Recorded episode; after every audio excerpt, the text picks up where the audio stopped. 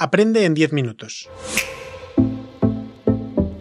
Gluten y proteínas resistentes a proteinasas, por el doctor Domingo Pérez León. El gluten, fijaros que es un péptido de 33 aminoácidos y el páncreas, a través de las proteasas, mm, lo puede degradar en tres fracciones, la alfa-1 gliadina, la alfa-2 gliadina 9 y la alfa-3 gliadina 9. A continuación, estas gliadinas tienen que degradarse en aminoácidos aislados y estos se descomponen en, con dipeptidil petidasa 4, que es capaz de digerir el gluten. La dipeptidil petidasa 4 se produce en las células epiteliales del intestino. La gliadina es rica en prolina, que está dispuesta en las posiciones 2, 4 y 6 de la proteína. Y sabemos que la dipeptidil petidasa 4 puede partir donde está la prolina y convierte la gliadina en XP, IP y TPS, es decir, dos dipéptidos y un tripéptido. Y este tripéptido TPS es el que frena al dipeptidil petidasa 4. Entonces, si comes poco gluten, no frenas a la dipeptidil petidasa 4, pero si comes mucho gluten, vas a frenar la dipeptidil petidasa 4. Y sabemos que la dipeptidil petidasa 4 es la enzima que limpia, drena, detoxifica la sustancia P. Entonces, si estás comiendo cereales que tienen gluten, la petidasa 4 está trabajando para, el gluten y no está trabajando para la sustancia P. Entonces, los celíacos pueden, no pueden pasar más de, de, de 50 miligramos día y en los no celíacos máximo 4 gramos al día. Existen tres proteínas en la nutrición que se descomponen por dipeptidilpeptidasa 4, que es el gluten, la, caseína y las proteínas resistentes a proteasas, como es la carne de cerdo, las carnes rojas sometidas a la brasa o a la plancha. Y sabemos que el cerdo es el único animal que tiene en crudo D aminoácidos y nuestros propios aminoácidos son L-aminoácidos. Una de las formas que tenemos de transformar la carne de aminoácidos es el, microondas. Microondas convierte a las proteínas en proteasa resistentes. Todo esto, el gluten, la caseína, las proteínas resistentes a proteasas, eh, pueden generar migrañas, anquidema, patologías cardiovasculares, autismo, fibromialgia, y hay que recordar que la sustancia P está detrás de muchas patologías, como es el Alzheimer, patologías neurogenerativas, angiodemas. Por lo tanto, eh, si queréis tener bajo los niveles de sustancia P, hay que intentar evitar los cereales para que la dipeptidil petidasa 4 esté trabajando en ese drenaje, en esa limpieza, en esa detoxificación de, de la sustancia P, que es la sustancia mediadora del dolor.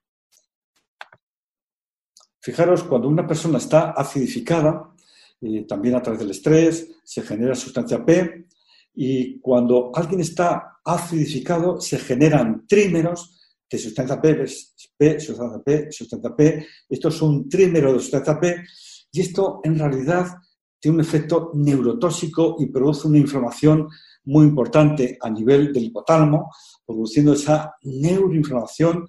Esto genera ese problema de sensibilidad central en el cerebro y esto en definitiva nos lleva al dolor.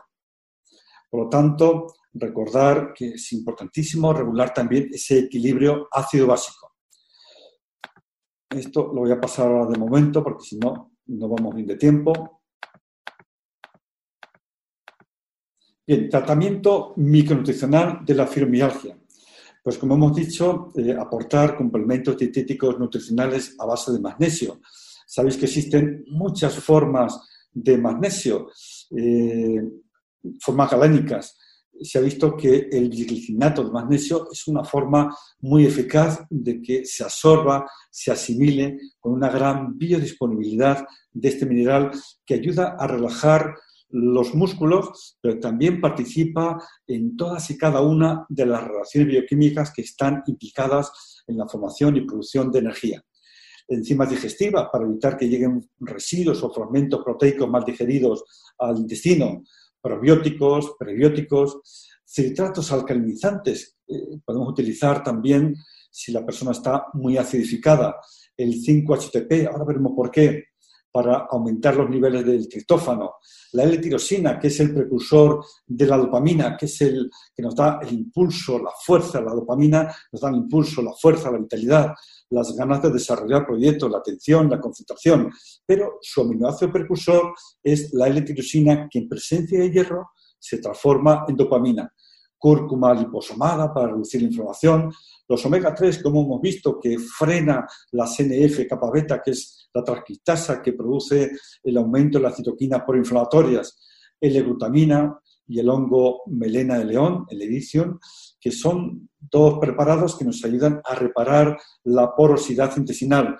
Boswellia serrata para reducir la inflamación, la coenzima Q10 junto a la B1 y la, PQQ para estimular los niveles de energía a través de esas pequeñas centrales de energía que son eh, esas mitocondrias, la L-carnitina, el aceite de orégano microencapsulado en el caso de que tengamos problemas eh, asociados a esos problemas de candidiasis intestinal, la PEA, ahora voy a dar unos pequeños apuntes de la PEA, la vitamina D3, el cannabis medicinal, este tipo de complementos dietéticos nutricionales pueden mejorar la calidad de vida de nuestros pacientes. Decíamos eh, dar, en lugar del L-triptófano, para aumentar la, serotonina, es mejor aportar el 5-HTP, porque si tenemos inflamación en el intestino, tenemos inflamación a nivel general, esto produce un desvío del triptófano a través de las, eh, de las eh, vías IDO, indol, indolamina, entonces el triptófano no se convierte en serotonina y la serotonina no se convierte en melatonina, que sabemos que estos pacientes sufren y padecen trastornos del sueño. Pues bien, si damos el 5-HTP, nos saltamos las, las vías IDO y así pasa directamente a serotonina. Pero también sucede lo mismo con la L-tirosina. En los desayunos matinales debemos aportar una proteína para así dar la posibilidad de que entre a través de una proteína la L-tirosina para que se convierta en dopamina y la dopamina nos va a dar impulso, vitalidad, ganas de desarrollar proyectos, atención y motivación. Y recordar que el exceso de, hidratos de carbono refinados y el estrés o el cortisol o la diabetes tipo 2 también pueden desviar la L-tirosina a otra vía también del ciclo de Krebs a través de la tirosina aminotransferasa y entonces mm, dificultar la producción de dopamina. Recordar la PEA, este es un preparado, la palmitoil etanolamina. Es un ácido graso endógeno que pertenece a la clase de los agonistas del factor nuclear. Tiene muchas funciones y este preparado nos puede ayudar de una forma muy directa a reducir ese dolor que sufren y padecen estas personas. Fijaros, la función de los analgésicos y antiinflamatorios convencionales está dirigida a los efectos del sistema nervioso central o periférico. Sin embargo, la función de la PEA se enfoca en la desactivación de células gliales, neuroglias, responsables de la presencia de estas citoquinas proinflamatorias que mantienen el dolor. De este modo se genera un efecto antiinflamatorio y analgésico vía del peroxisoma. La PEA, entonces, eh, vía modulación de las células inflamatorias hiperactivas, mm, como los mastocitos, disminuye la producción de estos mediadores proinflamatorios, como es el TNF-alfa y las interleuquinas proinflamatorias. En situaciones crónicas, las células corporales no producen suficiente PEA y esta deficiencia puede resultar en dolor asociado a distintas patologías. En definitiva, la PEA inhibe la liberación de mediadores inmunitarios de los mastocitos relacionados con la inflamación, así como el número mismo de mastocitos, siendo una de las expectativas más efectivas para el dolor producido endógenamente, eh, disminuyendo la inflamación y en algunas circunstancias lesiones térmicas como el prurito. Usos descritos de la PEA, pues el dolor neuropático crónico, estados dolorosos, ciáticas, migrañas, migrañas y sobre todo también la fibromialgia. Tenéis aquí un recurso terapéutico muy eficaz para aliviar estos dolores en estas personas.